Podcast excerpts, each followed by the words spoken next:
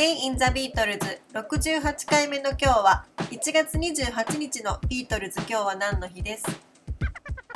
？1968年の1月28日。ポールはシラ・ブラックにステップインサイドラブという楽曲を提供しました。シラ・ブラックは1943年リバプール出身の女性シンガーです。ビートルズともデビュー前からの知り合いでお互いがデビューした後もテレビ番組などで何度も共演しています。本名はプリシラ・マリア・ベロニカ・ホワイトという名前で当初はシラ・ホワイトという名前で音楽活動をしていましたが1961年にマージー・ビート誌に紹介された際に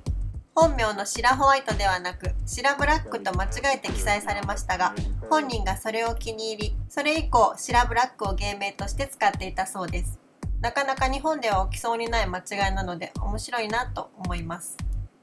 ビートルズのマネージャーブライアン・エプスタインはシラ・ブラックと契約をし、レノン・マッカートニーのラブ・オブ・ザ・ラブドで1963年の2月にレコードデビューしています。このラブ・オブ・ザ・ラブドはビートルズが劣化オーディションの際に演奏した曲の一つです。しかしこのデビュー曲はさほどヒットせず、ブライアン・エプスタインはビートルズの時と同じようにシラ・ブラックのイメージチェンジを図り、2枚目のレコードではイギリスのチャートで1位を獲得しました。この辺りがやはりブライアン・エプスタインのすごいところだなと感心してしまいます。1968年にポールが提供したステップインサイドラブという楽曲は、その年の2月から BBC テレビで始まるシラ・ブラックの連続番組のテーマソングとして使われました。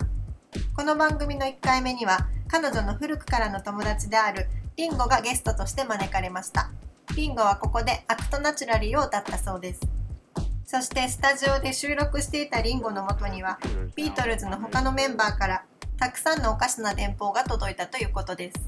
後期のビートルズたちの仲の良さが垣間見えるとても素敵なエピソードです。A Day in the Beatles 68回目おしまいです。